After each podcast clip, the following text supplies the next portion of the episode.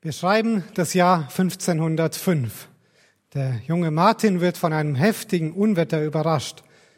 In Todesangst schreit er zu Gott und verspricht ihm, ein Mönch zu werden, wenn er ihm nur das Leben bewahrt.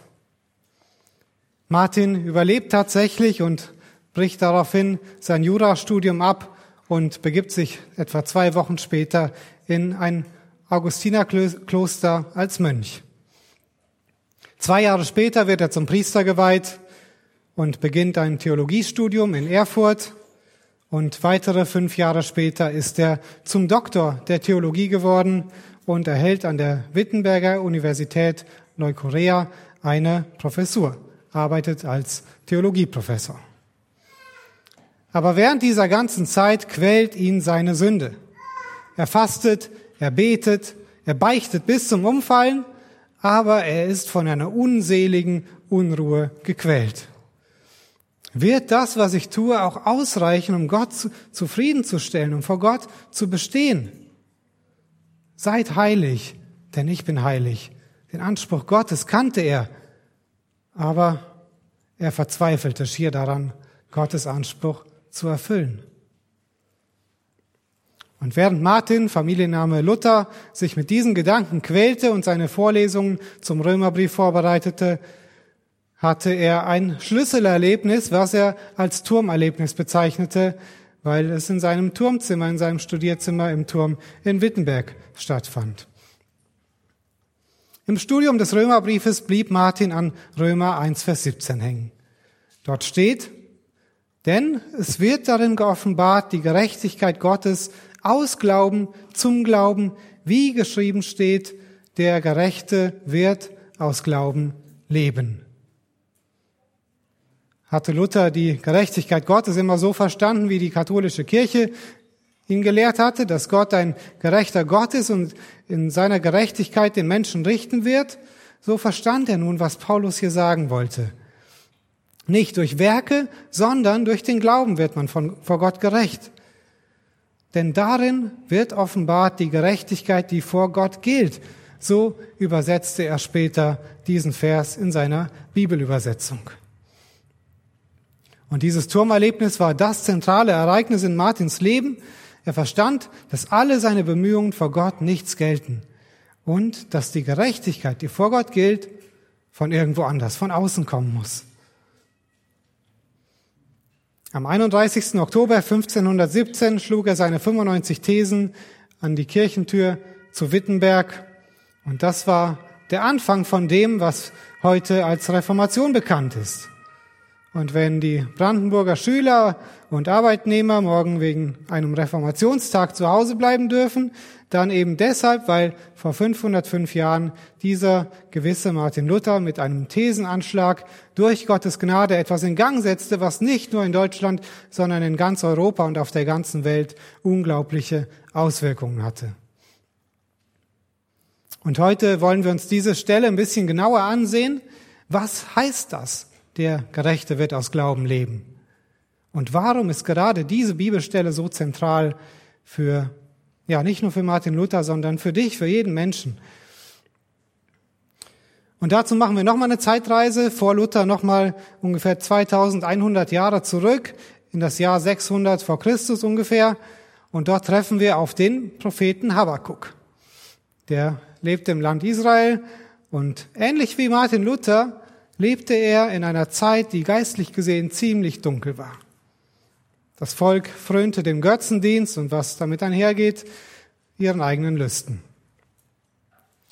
Und ähnlich wie im Mittelalter waren es auch damals die Priester, die, obwohl sie das Wort Gottes hatten und damit das Volk Gottes leiten sollten, es stattdessen in die Irre führten und den Götzendienst sogar noch anleiteten. Und das berichtet der Zeitgenosse Habakuks, Jeremia zum Beispiel in Jeremia 2, Vers 8. Dort steht, die Priester fragten nicht, wo ist der Herr? Und die mit dem Gesetz umgingen, erkannten mich nicht. Die Hirten fielen von mir ab und die Propheten weissagten durch Baal und liefen denen nach, die nicht helfen können. In Jeremia 2, Vers 30 schreibt Jeremia, Vergeblich habe ich eure Kinder geschlagen, sie haben die Züchtigung nicht angenommen. Euer Schwert hat die Propheten, hat eure Propheten gefressen wie ein reißender Löwe. Die Propheten, die Gott geschickt hat, um das Volk zur Umkehr aufzurufen, die wurden bestenfalls ignoriert, aber oft durften sie für ihre göttliche Botschaft auch mit ihrem Leben bezahlen. Und Habakkuk ist nun einer dieser Propheten. Er wirkte in einer Zeit des Abfalls, des Unglaubens hinein. Und unter den Propheten in der Bibel ist es ein ganz besonderes Buch. Warum? Die meisten Propheten geben wieder im Grunde, was der Prophet dem Volk gesagt hat, kehrt um, tut Buße, kommt zurück zu Gott. Er hat ihnen das Gesetz ausgelegt, was äh, Mose ihnen gegeben hat. Aber Habakkuk enthält im Grunde ein Zwiegespräch zwischen Habakkuk und Gott. Und ja, das beginnt mit in Vers 2, Habakkuk 1. Da ruft Habakkuk zu Gott. Wie lange, o oh Herr, rufe ich schon, ohne dass du hörst? Ich schreie zu dir wegen des Unrechts und du hilfst nicht. Warum lässt du mich Bosheit sehen und schaust dem Unheil zu? Bedrückung und Gewalttat werden vor meinen Augen begangen. Es entsteht Streit, Streit und Zank erhebt sich. Und so beginnt Habakuk dieses Zwiegespräch mit einer Anklage. Wie kannst du dir das Böse nur so lange ansehen, Gott? Wann greifst du endlich ein? Wann wirst du für Gerechtigkeit sorgen? Tatsächlich bekommt Habakuk eine Antwort, aber ja, die sieht ein bisschen anders aus, als Habakuk sie erwartet hatte. Gott kündigt nämlich an, dass die Chaldäer, ein bitter, böses, berühmt berüchtigtes Kriegsvolk, kommen wird und die Israeliten gefangen wegführen wird. Das war nicht die Antwort, die Habakkuk erwartet hatte. Okay, Gott will das Volk züchtigen, aber wie kann Gott ein Volk, das viel schlimmer, viel grausamer ist als Israel, benutzen, um sein Volk zu züchtigen? Wie passt das mit Gottes Wesen zusammen? Und mit seinen Fragen wendet sich Habakkuk wieder dahin, wo er sich hinwenden sollte, und zwar an Gott, und bekommt auch wirklich zum zweiten Mal eine Antwort. Und die ist so wichtig, dass Gott extra nochmal betont, schreib das auf, was ich dir jetzt sage. Schreib es auf Tontafeln, damit jeder, der vorbeikommt, das lesen kann. Und in Habakkuk 2, Vers 4 beginnt Gottes Antwort. Dort sagt Gott, siehe, der Vermessene, unaufrichtig ist seine Seele in ihm, der Gerechte aber wird durch seinen Glauben leben. Und der direkte Zusammenhang macht natürlich deutlich, es geht hier um die Chaldäer, das sind die Vermessenen, die Bösen. Und im Gegensatz dazu die gläubigen Juden, die, ähm, ja, die Gott durch seine Treue bewahren wird, die leben werden. Aber die Bedeutung ist mehr als nur das. Wenn ein Jude diesen Satz hört, der Gerechte wird durch seinen Glauben leben, was ist das Erste, woran er denkt? Natürlich an Abraham, den Vater des Glaubens, von dem es in 1. Mose 15, Vers 6 heißt, und Abraham glaubte dem Herrn und das rechnete er ihm als Gerechtigkeit an. Rechtfertigung durch Glauben, die Verbindung zu Abraham, dem Vater des Glaubens, ist unübersehbar. Gott wollte also nicht nur sagen, dass er die Juden vor den Chaldäern bewahren wird, die gläubigen Juden, und zu seiner Verheißung steht, dass er sie am Leben erhalten wird, und zu seinem Bund steht, den er mit Abraham geschlossen wird, hatte. Er wollte die Juden auch an seinen Grundsatz, an seinen fest, feststehenden Grundsatz der Errettung erinnern, und zwar der Gerechte wird durch seinen Glauben leben. Und diese Wahrheit in diesem Vers ist so zentral, dass sie im Neuen Testament gleich dreimal zitiert wird. In Galater 3, Vers 11, in Hebräer 10, Vers 38 und die Stelle, die wir uns heute ein bisschen näher ansehen werden, im Kontext Römer 1, Vers 17. Römer 1, Vers 17, denn es wird darin geoffenbart, die Gerechtigkeit Gottes aus Glauben zum Glauben, wie geschrieben steht, der Gerechte wird aus Glauben leben. Und weil diese Frage oder diese Wahrheit so zentral ist, wollen wir uns heute mit dieser Frage der Rechtfertigung beschäftigen, wie du vor Gott gerecht wirst. Das ist unser Thema heute und wir wollen uns drei Grundsätze über Gottes Rechtfertigung ansehen. Drei Grundsätze von Gottes Rechtfertigung. Erstens, Rechtfertigung ist notwendig. Zweitens, Rechtfertigung ist aus Gnade und durch Glauben. Und drittens, Rechtfertigung ist gewiss. Rechtfertigung ist notwendig. Zurück zum Propheten Habakkuk. Gott hatte das Gericht über Israel angekündigt, wegen ihren Sünden. Aber gut, man kann sich jetzt die Frage stellen, was genau hatten jetzt die Israeliten getan, dass solch ein hartes Gericht über sie kommen sollte? Und auch da hilft uns Jeremia, der Zeitzeuge Habakuks, ein bisschen weiter. Er gibt viele Einblicke in das Leben zu der Zeit. Unter anderem in 2 Vers 32 klagt er Vergisst auch eine Jungfrau ihren Schmuck oder eine Braut ihren Gürtel? Aber mein Volk hat mich vergessen seit unzähligen Tagen. Das Volk Gottes, das Volk Israel hatte Gott nicht nur vergessen, auch seine Gebote waren ihnen ein Fremdwort geworden, so sagt Jeremia. Ihr Leben war gekennzeichnet von Lug und Trug, von Rechtsbeugung, von Missgunst und ihren Götzendienst trieben sie so weit, dass sie Sogar die Tempelprostitution, wie die Heidenvölker um sie herum offen praktizierten. Und Ehebruch war an der Tagesordnung, wie Jeremia in Kapitel 5, Vers 7 und 8 anprangert. Dort steht, warum sollte ich dir vergeben? Deine Kinder haben mich verlassen und bei denen geschworen, die keine Götter sind. Und nachdem ich sie gesättigt hatte, brachen sie die Ehe und drängten sich scharenweise ins Hurenhaus. Wie brünstige Hengste schweifen sie umher, jeder wiehert nach der Ehefrau seines Nächsten. Das macht ein bisschen deutlicher, warum Habakuk so sehr klagt über den Zustand in Israel, im Volk Gottes, und warum Gott so ein hartes Gericht ankündigt. Es waren wirklich üble Zeiten. Und so wie das Volk Israel damals wegen ihren Sünden und ihrem Götzendienst kurz vor dem Gericht Gottes stand und sich in Lebensgefahr befand, so befinden wir uns kurz vor dem Gericht Gottes und ebenfalls in Lebensgefahr. Das möchte ich uns kurz erklären. Und zwar sehen wir in Römer 1, Vers 18 und 19, die beiden Verse nach dem Vers, den wir eben gelesen haben. Dort sagt Gott, dass sein Zorn über der Gottlosigkeit und Ungerechtigkeit der Menschen liegt. Vers 18, denn es wird darin, es wird geoffenbart Gottes Zorn vom Himmel her über alle Gottlosigkeit und Ungerechtigkeit der Menschen, welche die Wahrheit durch Ungerechtigkeit aufhalten oder niederdrücken, könnte man auch sagen, weil das von Gott Erkennbare unter ihnen offenbar ist, da Gott es ihnen offenbar gemacht hat. Was Paulus hier beschreibt, ist der Zustand, in dem jeder Mensch sich befindet, nachdem er geboren wird. Wenn Gott nicht in dein Leben bereits eingegriffen hat, dann ist das dein Zustand. Du, wie die Israeliten, weißt auch du nicht, dass es, weißt du, dass es Gott gibt und sein Zorn liegt auf dir, weil du ihn vergessen hast. Dein Leben dreht sich nicht um Gott, so wie es sein sollte, sondern um dich selbst. Seine Gebote hältst du nicht, sondern dein Leben ist Gott los. Du lebst dein Leben, als gäbe es ihn nicht.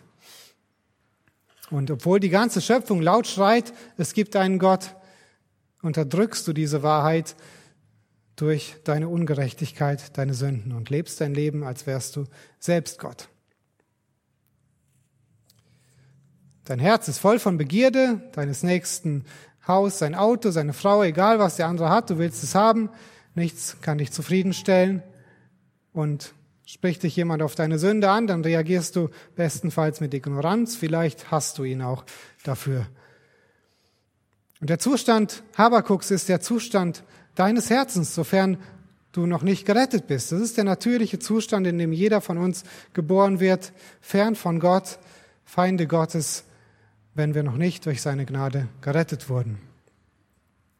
Und wenn du auf diesem Weg bist, dann wartet der ewige Zorn Gottes auf dich, weil Gott ist ein gerechter gerechter Richter und er wird kein Auge zudrücken am Ende, sondern jede Sünde in vollem Ausmaß bestrafen.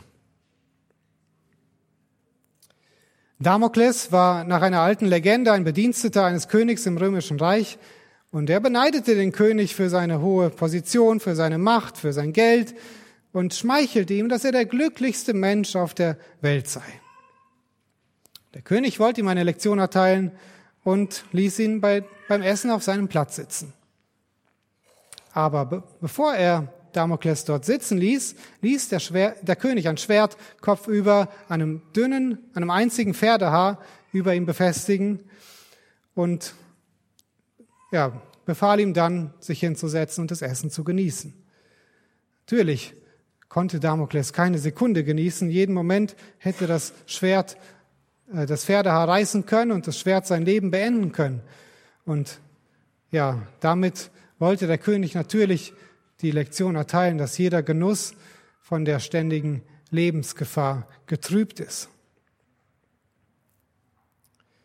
Und wie so ein Damoklesschwert über dir, das jeden Moment runterfallen und dein Leben beenden kann, so hängt auch ja, dein Leben am seidenen Faden. Jederzeit kann unser Leben zu Ende sein und das Ende ist nicht gut, wenn wir ohne Gott, wenn wir ohne Gott sind. Wegen unserer Ungerechtigkeit erwartet uns die gerechte Strafe dafür, und zwar eine Ewigkeit in der Hölle, ohne Schmerzmittel, ohne Linderung. Ist Rechtfertigung notwendig? Oh ja, wir haben es bitter nötig, dass jemand für uns eintritt, dass wir vor dem gerechten Gott bestehen können. Was ist der Ausweg aus diesem Dilemma? Was ist der Weg? Gibt es einen Weg, um vor Gott gerecht zu werden? In Römer 3, Vers 23, der Vers wurde eben schon erwähnt, macht Paulus deutlich, dass jeder Mensch seit Adam im gleichen Boot sitzt, das dem Untergang geweiht ist und er kann sich nicht selbst befreien. Aber ja, die gute Botschaft, die der Prophet Habakkuk und auch Paulus und viele andere verkündigt haben, es ist, es gibt einen Ausweg. Es gibt eine Möglichkeit zur Rettung.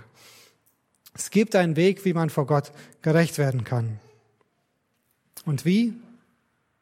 Der Gerechte wird durch seinen Glauben leben. Aber wie genau hilft jetzt der Glaube bei der Rettung vor dem Gericht der Chaldäer? Wie genau hilft der Glaube, wenn der Zorn Gottes auf dir liegt? Und ja, wie was heißt das, durch seinen Glauben zu leben? Das wollen wir uns im nächsten Punkt ansehen. Der Kern der Rechtfertigung, Rechtfertigung ist aus Gnade und durch Glauben. Ja, Gott verhieß den Gerechten, dass sie bei der Invasion durch die Chaldäer am Leben bleiben würden. Das hat Habakkuk gesagt und, oder, ja, das war die Antwort, die Gott von äh, Habakkuk von Gott bekam. Und auch Jeremia, haben wir schon ein paar Mal, sonst schon ein paar Mal begegnet heute, der immer wieder vor dem Gericht warnte und das Volk zur Umkehr und zum Glauben an Gott aufrief, kündigte an in Jeremia 38, Vers 2, so spricht der Herr, wer in dieser Stadt bleibt, der muss sterben. Durch Schwert, durch Hungersnot oder Pest. Wer aber zu den Chaldäern hinausgeht, der soll am Leben bleiben. Er wird seine Seele als Beute davontragen und leben. Also was brauchten die Juden, um die Invasion zu überleben? Einen ausgeklügelten Fluchtplan, einen sicheren Bunker? Nein, manche Juden haben sich einen Flucht, Fluchtplan gemacht, sind nach Ägypten geflohen, obwohl Gott ihnen verboten hat, jemals wieder nach Ägypten zurückzugehen. Und später haben sie erlebt, dass die Babylonier auch Ägypten eingenommen haben und sie sind dort ums Leben gekommen. Nein, sie brauchten keinen tollen Plan oder einen sicheren Bunker, sie brauchten Glauben. Sie mussten dem Wort Gottes glauben, dass das Gericht wirklich kommen würde, dass es ernst ist. Und sie mussten sich während der zweijährigen Belagerungszeit in Jerusalems entscheiden, ob sie weiter ausharren und hoffen würden, dass irgendwie alles gut wird, oder ob sie dem Wort Gottes glauben würden und gegen alle Gefühle, vielleicht gegen dem, was die anderen sagen, die Eltern sagen, die Nachbarn sagen, zu dem Feind überlaufen und sich gefangen nehmen lassen. Sie mussten dem Wort Gottes glauben und buchstäblich ihr Leben dafür aufs Spiel setzen. Das Einzige, was sie hatten, war die Verheißung, das Wort Gottes. Die Verheißung, dass sie am Leben bleiben würden und die Verheißung, dass Gott sie wieder in ihr Land zurückbringen würde. Und so wie die Juden ihr Selbstvertrauen aufgeben mussten und ihr Leben im Glauben an Gottes Wort aufs Spiel setzen mussten, so müssen wir, musst du dein eigenes Leben aufgeben im Glauben daran, dass Gott dich vor der ewigen Strafe retten wird und dir neues, ewiges Leben schenken wird. Wenn du das tust, wirst du den sicheren Tod überleben und von Gott in ein Land gebracht werden, wo Friede und Gerechtigkeit herrscht. Aber der Reihe nach. Zurück zu Römerbrief, nachdem Paulus festgestellt hat, dass alle Menschen unter der Sünde sind und keine Hoffnung haben, sich irgendwie selbst daraus zu befreien, zeigt er den Ausweg. Eine Gerechtigkeit außerhalb des Gesetzes, außerhalb von dem, was Gott fordert und was der Mensch nicht einhalten kann. Lasst uns Römer 3, die Verse 21 bis 25 zusammenlesen.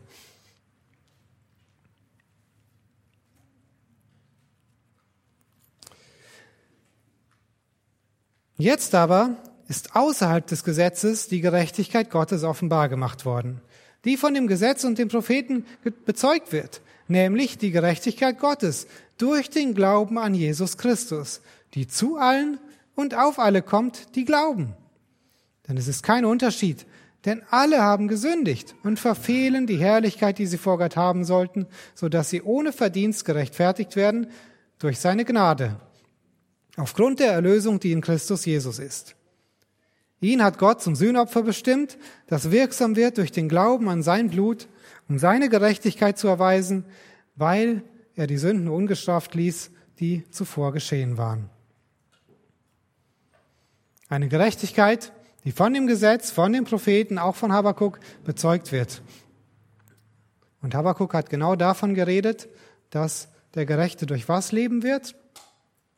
Nicht durch das Gesetz, das, was Gott fordert, sondern durch den Glauben. Und das ist der erste Teil. Rechtfertigung ist aus Gnade. Aus Gnade heißt unverdient. Nicht wegen dem, was du tust, nicht wegen dem Gesetz, was du hältst.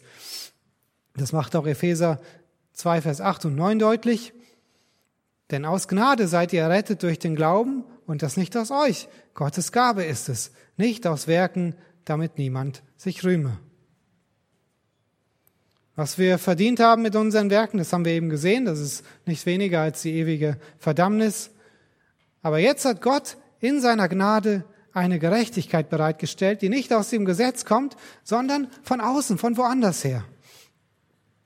Und Paulus bezeichnet diese Gerechtigkeit als die Gerechtigkeit Gottes durch den Glauben an Jesus Christus, die zu allen und auf alle kommt, die glauben. Ja, was ist das für eine Gerechtigkeit? Wie kann Gott einem Menschen Gerechtigkeit geben, der ungerecht ist, der das Gesetz nicht gehalten hat und niemals halten wird? Wie kann er das tun, ohne selbst ungerecht zu sein dabei? Und die Antwort, die Paulus hier gibt, ist, dass die Gerechtigkeit durch den Glauben an Jesus Christus kommt. Vers 25 sagt Paulus, dass Gott Jesus zum Sühnopfer bestimmt hat. Wieder ein komplizierter Begriff. Was ist ein Sühnopfer? Sühnopfer müssen wir verstehen, um die Rechtfertigung zu verstehen. Gott kann Sünden nicht einfach unter den Teppich kehren. Und so hat er Jesus Christus stellvertretend bestraft. Die Sünden, die du getan hast, nimmt Gott und rechnet sie Jesus an und bestraft ihn dafür.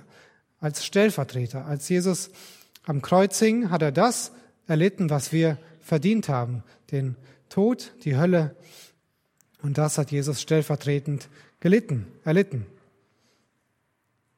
Und nun ist der Glaube das Mittel, durch das wir gerechtfertigt werden, indem wir vor Gott unseren geistlichen Bankrott erklären und bekennen, dass wir unfähig sind, seinem heiligen Anspruch gerecht zu werden und indem wir unser Vertrauen auf Jesus Christus setzen, auf das, was er getan hat, auf die Strafe, die er an unserer Stelle getragen hat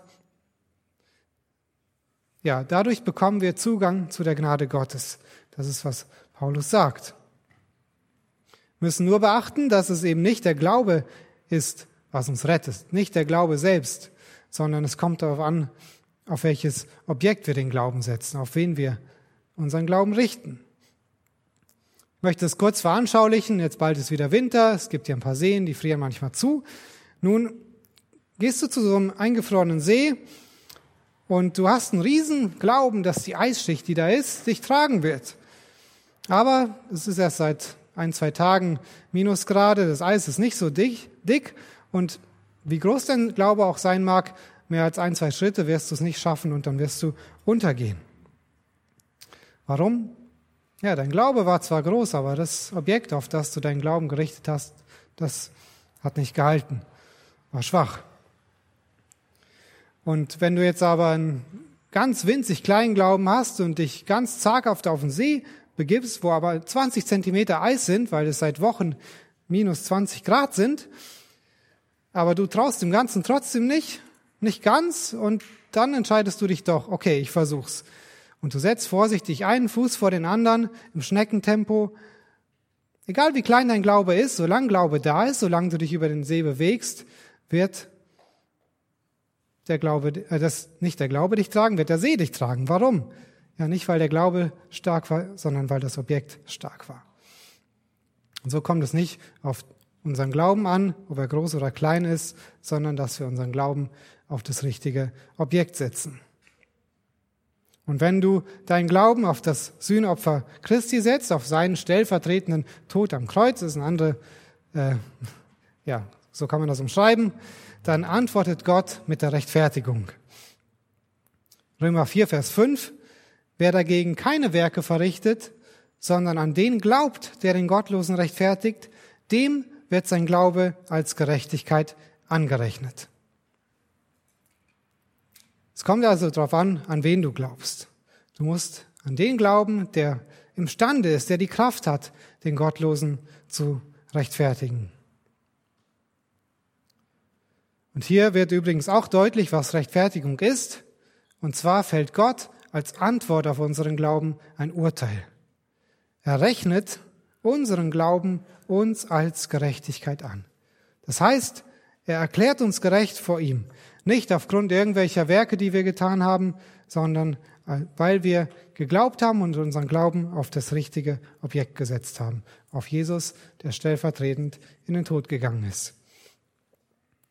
Und mit diesem richterlichen Akt, dadurch ändert sich nicht irgendwie in uns drin irgendwas, in dem, dass wir völlig gerecht nun sind und keine Ungerechtigkeit mehr in uns ist, sondern wir werden vor Gott gerecht erklärt. Das ist ein Urteil über unseren Stand.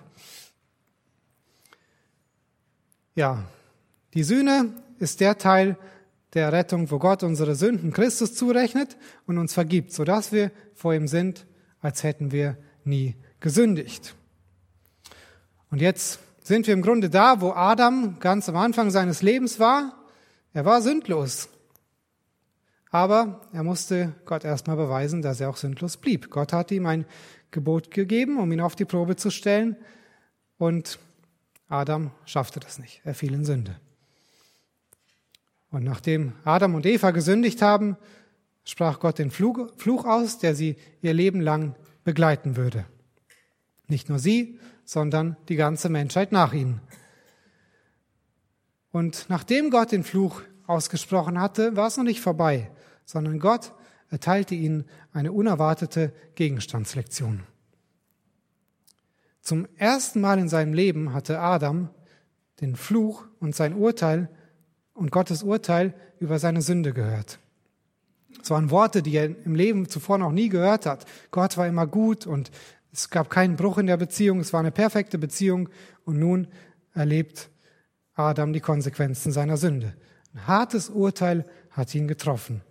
Er musste den Garten verlassen, er würde im Schweiße seines Angesichts sein Brot verdienen müssen, unter Dornen und Disteln arbeiten. Die Beziehung zu seiner Frau würde gestört und schwierig werden und schließlich würde er sterben und wieder zu Staub werden. Aber gleichzeitig gab Gott ihm eine unglaubliche Verheißung. In 1. Mose 3, Vers 15 kündigt Gott an, dass jemand, und zwar ein Nachkomme von ihm, kommen würde und der Schlange, die für den Teufel steht, den Kopf zertreten würde. Und das ist die Ankündigung des Evangeliums. Gott verkündigte dem Adam, dass jemand kommen würde und der Sünde ein Ende machen wird.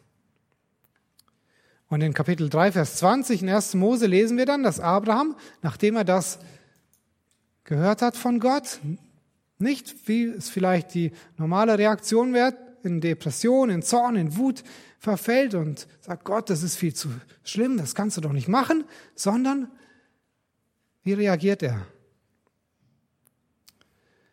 Adam gab seiner Frau den Namen Eva in 1. Mose 3, Vers 20, denn sie wurde die Mutter aller Lebendigen.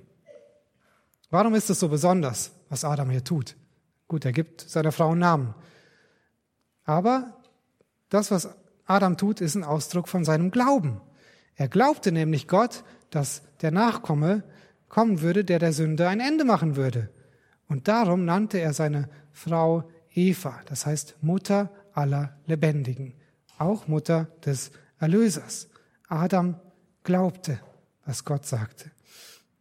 Und im nächsten Vers, im Vers 21, lesen wir Gottes Reaktion darauf. Gott, der Herr, machte Adam und seiner Frau Kleider aus Fell und bekleidete sie. Wie reagierte Adam, Gott auf Adams Glauben? Er machte Kleider aus Fell. Nun, was braucht man, um Kleider aus Fell zu machen? Richtig, ein Tier. Gott nahm also ein Tier oder wahrscheinlich ja zwei, eins für Adam, eins für Eva und zeigte ihnen, was die Folge der Sünde ist, nämlich der Tod. Adam und Eva mussten sehen, wie Gott dem Tier den Hals aufschnitt, wie das Tier nach Luft lechzte und schließlich leblos in einer Blutlache liegen blieb. Adam und Eva sahen die Folge ihrer Sünde. Sie sahen den Tod, den sie verdient hatten. Aber dabei blieb es nicht. Gott zog dem Tier das Fell ab und machte daraus Kleider. Und Gott zog selbst Adam und Eva diese Kleider an. Warum tat Gott das? Er zeigt ihnen, was wir gerade gesehen haben, dass der Lohn der Sünde der Tod ist. Aber er zeigt ihnen vor allem den Ausweg aus dieser Misere. Jemand anders müsste an ihrer Stelle sterben und sie müssen mit der Gerechtigkeit eines anderen bekleidet werden. Es reichte nicht, dass das Tier an Adams Stelle starb. Seine Sünde wäre vergeben, aber er wäre wieder am Stand wie am Anfang und er würde höchstwahrscheinlich sehr sicher wieder fallen. Und deshalb, deshalb braucht es mehr als das. Er brauchte eine Gerechtigkeit außerhalb von ihm. Und so nahm Gott das Fell des unschuldigen Tieres und zog es Adam an. Er bekleidete ihn mit der Gerechtigkeit eines Unschuldigen. Und wenn Gott nun Adam ansah, dann sah er nicht mehr nur den Adam. Er sah das Fell von dem unschuldigen Tier. Er sah, dass jemand anders für Adam gestorben war und dass die Gerechtigkeit von jemand anders ihn bekleidete. Adam glaubte Gott und das rechnete er ihm als Gerechtigkeit an. Das, was 1. Mose 15, Vers 6 über Abraham sagt, das trifft genauso auf Adam zu. Rechtfertigung gibt es nicht erst seit Abraham oder seit Paulus. Nein, der erste Mensch und seine Frau Adam und Eva wurden auf genau die gleiche Weise wie Abraham, wie Habakkuk, wie Paulus, wie Luther, wie jeder andere Gläubige heute und damals gerechtfertigt. Und zwar aus Gnade, unverdient und durch den Glauben an einen Stellvertreter. Nicht an irgendeinen, sondern an den, den Gott bestimmen würde. Und zur Zeit des Alten Testaments waren das natürlich Schatten, Vorschatten, Bilder hin auf Christus. Die Begebenheit von Adam macht sehr deutlich, dass es eben nicht ausreicht, wenn Jesus nur an deiner Stelle stirbt. Auch Jesaja sprach davon, dass es mehr gab als nur jemanden, der an der Stelle des Sünders stirbt. Das macht Jesaja in Kapitel 53 sehr deutlich, dass das notwendig ist. Aber in Kapitel 61, Vers 10 spricht er davon, dass Gott seinem Volk eine unverdiente Gerechtigkeit geben wird. Und er gebraucht das gleiche Bild.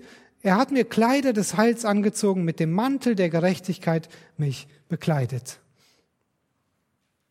Und in Römer 3, Vers 22 haben wir gelesen, dass Gottes Gerechtigkeit durch den Glauben an Jesus Christus auf alle und zu allen kommt, die glauben. Also sie kommt von außen auf diejenigen, die glauben. Jesus Christus lebte als Mensch auf dieser Erde, 33 Jahre lang ungefähr. Er wuchs wie jedes andere Kind zu der Zeit auf in einer Familie, erlebte Ungerechtigkeit, Streit, Sünde. Er lernte hart zu arbeiten und seinen Lebensunterhalt zu verdienen. Und ja, er wuchs nicht irgendwie in einer christlichen Blase auf, die es ja auch nicht gab, aber sondern er lebte das Leben wie jeder andere Mensch und wurde auch versucht wie jeder andere Mensch, aber ohne Sünde. Nachdem Jesus 40 Tage und 40 Nächte in der Wüste gefastet hatte, war er zuletzt hungrig, wie Matthäus in Kapitel 4 ganz nüchtern berichtet. Und äh, in dieser Situation versucht Satan ihn mit den Worten, wenn du Gottes Sohn bist, so sprich, dass diese Steine Brot werden. Nun, konnte Jesus das tun? Natürlich. Hat er oft genug getan. Er ist der Schöpfer von allem. Überhaupt kein Problem. Wäre er dadurch seinem Vater gehorsam gewesen und hätte er ihm vertraut, dass er ihn versorgt? Gott hatte ihn in die Wüste geführt. Nein, er hätte ihm nicht vertraut, hätte er das getan, was der Teufel ihm geraten hatte.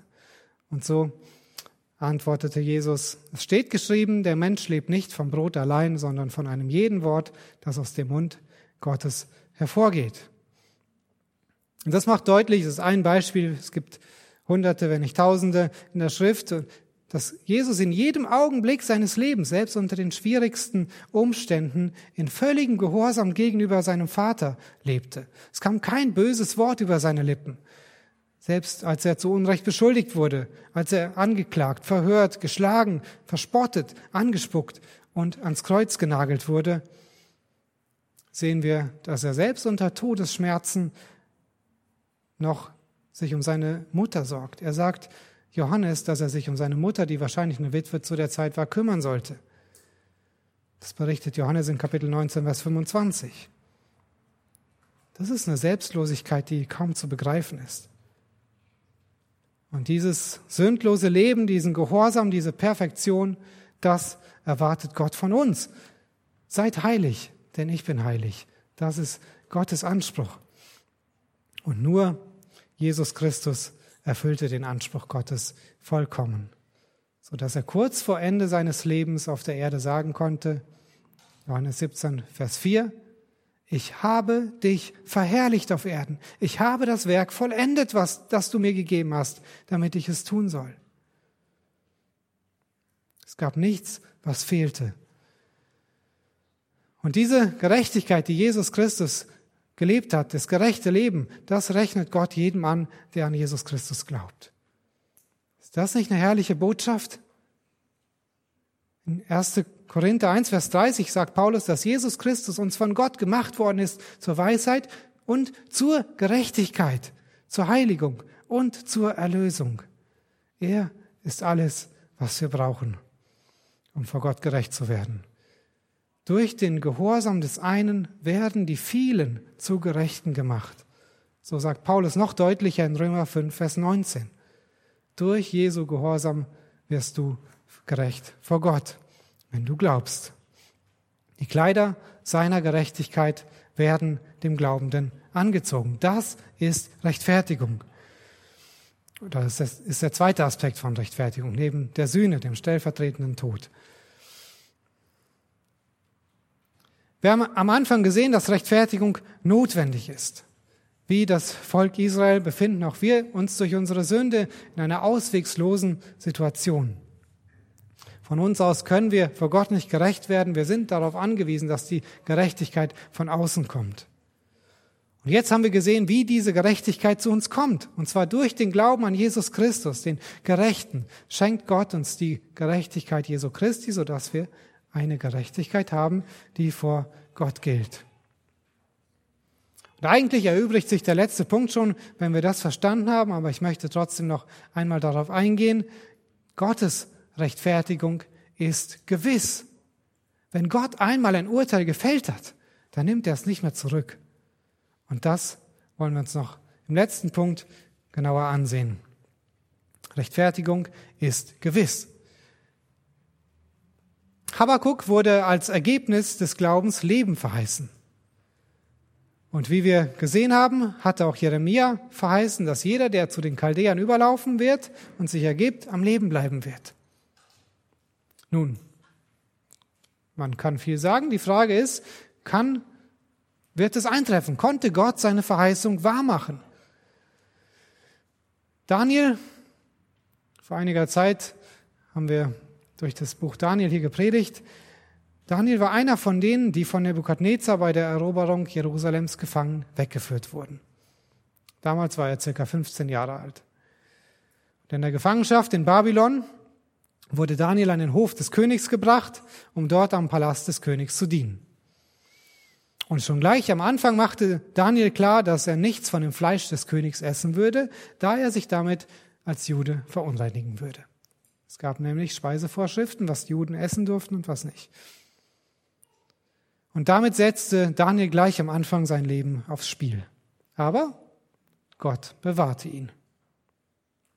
Auch seine Freunde, Sadrach, Mesach, Abednego, waren offensichtlich gerecht und weigerten sich, das goldene Standbild anzubeten, das der König errichtet hatte. Und selbst als sie in den glühenden Feuerofen geworfen wurden, kamen sie nicht um. Gott bewahrte sie. Als die Minister und Satrapen einen bösen Plan schmiedeten, um Daniel loszuwerden und er schließlich in die Löwengrube geworfen wurde, konnten die Löwen ihm nichts anhaben. Gott bewahrte ihn. 70 Jahre lang wurde Daniel in babylonischer Gefangenschaft bewahrt. Er erlebte mehrere Regierungswechsel. Und als er circa 85 Jahre alt war, erinnerte er Gott im Gebet daran, dass er die Zeit der Gefangenschaft auf 70 Jahre begrenzt hatte. Gott hatte ihn die ganze Zeit bewahrt. Und so wie Gott Daniel und viele andere gläubige Juden in der Zeit der babylonischen Gefangenschaft bewahrt hat, so wird jeder, der an Jesus Christus glaubt und von Gott gerecht gesprochen wird, von ihm bewahrt werden. Gott kann das. Gott wird sein Urteil nicht wieder ändern, wenn er es gesprochen hat. Der Rechtfertigte hat Frieden mit Gott und darf in Ewigkeit in seiner Gegenwart sein. Ja, manche Christen vertreten die Aufforderung, dass die Rechtfertigung nicht endgültig ist, sondern dass wir im Anschluss, nachdem wir gerechtfertigt sind, durch unseren Gehorsam nun dafür sorgen müssen, dass Gott uns am Ende auch wirklich in den Himmel lässt. Abgesehen davon, dass das dem widerspricht, was wir eben gesehen haben, dass Gott uns Christi Gerechtigkeit zurechnet und sein Leben zählt, nicht unsers, möchte ich uns zeigen, dass die, auf die Rechtfertigung auch immer die Verherrlichung folgt. Also, dass jeder, den Gott gerecht spricht, auch im Himmel sein wird. Und dazu gehen wir nochmal in den Römerbrief, Kapitel 5, die Verse 1 und 2. Dort sagt Paulus, da wir nun aus Glauben gerechtfertigt sind, so haben wir Frieden mit Gott durch unseren Herrn Jesus Christus, durch den wir im Glauben auch Zugang erlangt haben zu der Gnade, in der wir stehen, und wir rühmen uns der Hoffnung auf die Herrlichkeit Gottes. Hier steht's, schwarz auf weiß. Jeder, der gerechtfertigt ist, hat Frieden mit Gott. Punkt. Es gibt nichts, was da noch fehlt, um Frieden mit Gott zu bekommen, und es gibt auch nichts, was diesen Frieden wieder wegnehmen kann. Und deshalb kann Paulus sagen, wir rühmen uns der Hoffnung auf die Herrlichkeit Gottes. Das ist nicht so, als wenn er sagen würde, ich hoffe, dass das Wetter morgen schön wird. Das ist eine feste Zuversicht, die Paulus hat, weil er weiß, dass es eben nicht von seiner Leistung, von seinem guten Willen, von seinem Ausharren ab, abhängt, sondern von Jesu Leistung, von Jesu gutem Willen und von Jesu Ausharren. Die Gerechtigkeit Jesu wird ihm angerechnet und das ist genug, um sich gewiss zu sein. Das heißt nicht, dass es keine Schwierigkeiten mehr gibt. Gleich im nächsten Vers, in Vers 3, schreibt Paulus von Bedrängnissen, aber selbst in diesen Bedrängnissen dürfen wir uns rühmen. Warum?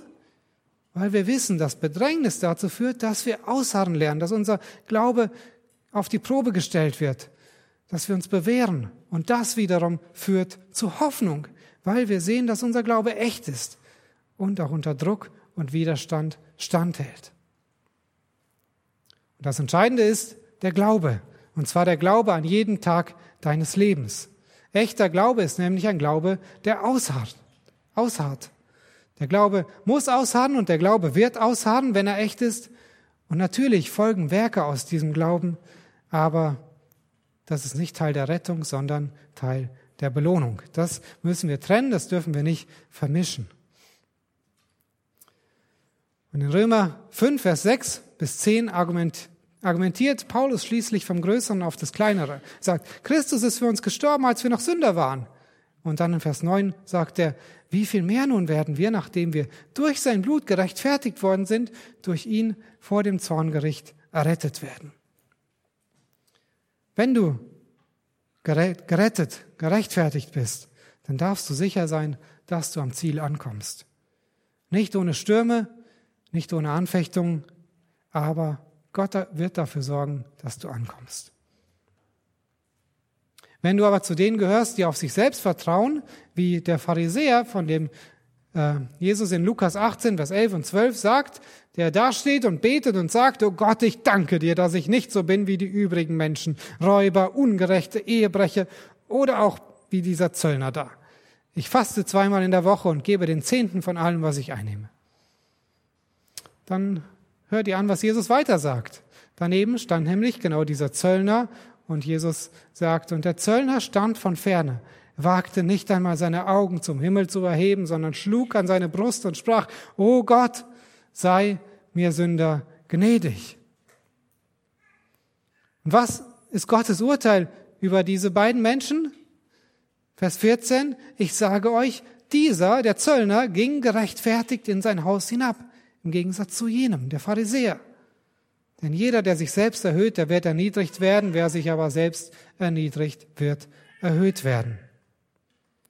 Und wenn du bisher auf dich selbst, auf deine eigene Leistung, auf deine eigene Gerechtigkeit vertraut hast und die gleichen Gedanken hast wie dieser Pharisäer, so schlimm wie die da, bin ich nicht, dann lass dir sagen, das wird nicht ausreichen.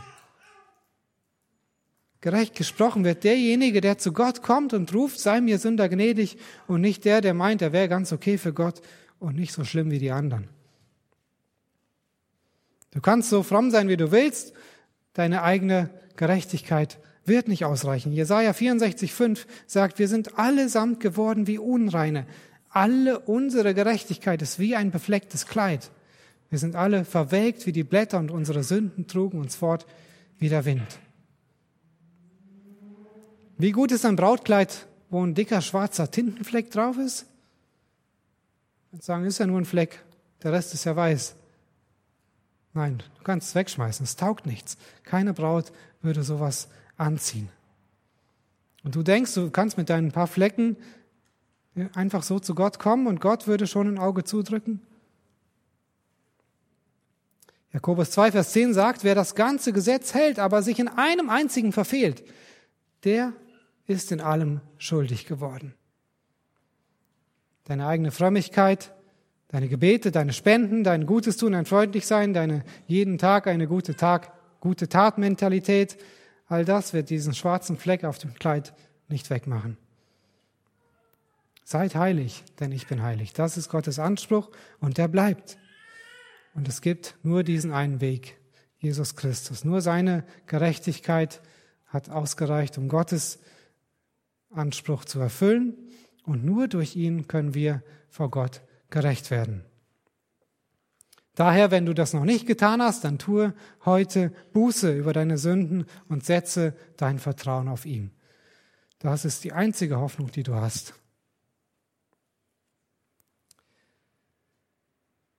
Rechtfertigung aus Glauben, das ist die Essenz vom Evangelium. Das ist der Grund, warum es in Deutschland und in Europa die Reformation gab weil genau diese Wahrheit von der katholischen Kirche vergraben wurde. Das ist die Wahrheit, die Luther beim Studium des Römerbriefes wiederentdeckt hat und wodurch er gerettet wurde, weil sie ihm auch die Kraft und den Mut gegeben hat, gegen eine Übermacht der katholischen Kirche für den Glauben und für, den, für die Wahrheit der Schrift einzustehen. Und das ist auch die Wahrheit, die ich selbst in meinem Christenleben leider erst nach ein paar Jahren, wo ich schon im Glauben war, richtig verstanden habe. Aber was mir damit ein so festes Fundament gegeben hat wie keine andere Wahrheit, als ich verstehen durfte, es kommt nicht auf mein Laufen, auf mein Bemühen, auf meine Werke an, sondern auf das, was Jesus für mich getan hat, was ich nie selber tun konnte. Und so darfst du, wenn du glaubst, dich an dieser Wahrheit freuen. Solus Christus haben die Reformatoren gesagt. Allein Christus, allein seine Gerechtigkeit verschafft dir Frieden mit Gott. Und dieser Friede und diese Sicherheit sollen nicht dazu dienen, dass wir irgendwie faul und träge werden und uns ausruhen und denken, ja, Gott hat alles gemacht, jetzt muss ich nichts mehr machen. Das wäre ein absoluter Missbrauch von Gottes Gnade. Die Bibel warnt uns davor, dass wir uns selbst betrügen. Wir können uns prüfen. Woher weiß ich denn, ob ich glaube heute? ist ganz einfach. Liebst du Gott? Liebst du seine Gebote? Lebst du nach dem Gesetz Christi? Liebe, liebe Gott, liebe den, deinen Nächsten. Kannst du die Frage stellen? Glaubst du heute, dass du durch Jesus Christus gerechtfertigt bist? Wenn du zweifelst, dann geh nicht weg, bevor du eine Antwort hast. Das ist die wichtigste Frage, die du in deinem Leben dir stellen musst und wo du eine Antwort finden musst. Und schließlich, wenn du die Rechtfertigung verstanden hast, dann wird es Auswirkungen in deinem Leben haben. Wenn du die Rechtfertigung verstanden hast, dann gib dein Leben Gott hin und stelle es in seinen Dienst. Das sagt Paulus in Römer 12, ab Vers, Vers 1 und 2, nachdem er das Evangelium in all seiner Breite erklärt hat, ist das die Anwendung, gib dein Leben Gott hin. Wenn du die Rechtfertigung verstanden hast, dann beschäftige dich mit Gottes Wort und lass deine Gedanken erneuern, damit du lernst, biblisch zu denken. Römer 12, Vers 2. Wenn du die Rechtfertigung verstanden hast, dann verstehe auch, dass alles, was du hast, Gnade ist. Und lass den Stolz, lass den Hochmut. Sei ein Diener und diene deinen Geschwistern in der Gemeinde mit deinen Gaben. Römer 12, Vers 3 bis 8. Und wenn du Gottes Rechtfertigung verstanden hast, dann gib die Liebe, die du von Gott erfahren hast, weiter. Sei zuvorkommend, sei rücksichtsvoll zu deiner Frau, zu deinen Kindern, deinen Geschwistern in der Gemeinde, deinen Kollegen auf der Arbeit. Römer 12, Vers 9 und 10. Wenn du die Rechtfertigung verstanden hast, dann freu dich über die ewige Hoffnung, die du hast und lass dich nicht von den Nachrichten dieser Welt entmutigen. Römer 12, Vers 12. Wenn du die Rechtfertigung verstanden hast, dann sei ausdauernd im Gebet. Ebenfalls Vers 12. Wenn du die Rechtfertigung verstanden hast, dann tu das, was Luther und die Reformatoren proklamiert haben, gib allein Gott die Ehre. Soli Deo Gloria. Ich möchte noch mit uns beten. Vater im Himmel, wir sind von Natur aus nicht gerecht, wir sind unreine, gesetzlose. Wir haben uns nicht um dich gekümmert, nicht um dich geschert, haben deine Gebote nicht geachtet, obwohl wir ja dich kannten, wir von dir wussten, haben wir nicht nach dem gelebt, was wir wussten. Und hättest du uns verdammt, wärst du völlig gerecht und wir hätten nur das bekommen, was wir verdient haben. Aber wir danken dir, dass du das nicht getan hast, dass dein Erbarmen groß ist, dass du einen Weg gefunden hast, um Ungerechte wie uns gerecht zu sprechen. Wir preisen dich für deine Weisheit, die im Evangelium so, ja, so hell strahlt und die wir sehen dürfen. Wir danken, dass du den Herrn Jesus an unserer Stelle bestraft hast, dass du uns sein Leben anrechnest als Gerechtigkeit, dass das, was wir nicht imstande waren zu leisten, du ja, uns anrechnest. Wir danken dir für die Gerechtigkeit, für die Kleider des Heils, die du uns anziehst. Und wir danken dir, ja, dass es nicht auf uns ankommt, sondern auf Jesus Christus, auf das, was er getan hat. Ich möchte dich bitten für die, die zweifeln, ob sie diese Gerechtigkeit auch haben, dass du ihnen die Gewissheit gibst der Rettung, wenn sie wirklich im Glauben sind, oder sie von Sünde, von Gerechtigkeit für Gericht überführst, wenn sie auf sich selbst vertrauen. Und schenk Buße, schenk Glauben, das kannst nur du wirken. Ja, und ich bitte dich auch für alle, die glauben, die gerecht sind durch dich, die gerecht gesprochen sind, dass sie eifrig bemüht sind, gute Werke zu tun, dass sie ihr Leben dir hingeben als Antwort auf die große Errettung, die sie erfahren haben. Ja, lass uns, lass sie immer mehr verstehen, was du getan hast und uns in der Hingabe zu dir wachsen.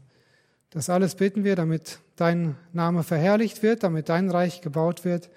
Und wir wollen dir alle Ehre geben, bis du wiederkommst. Amen.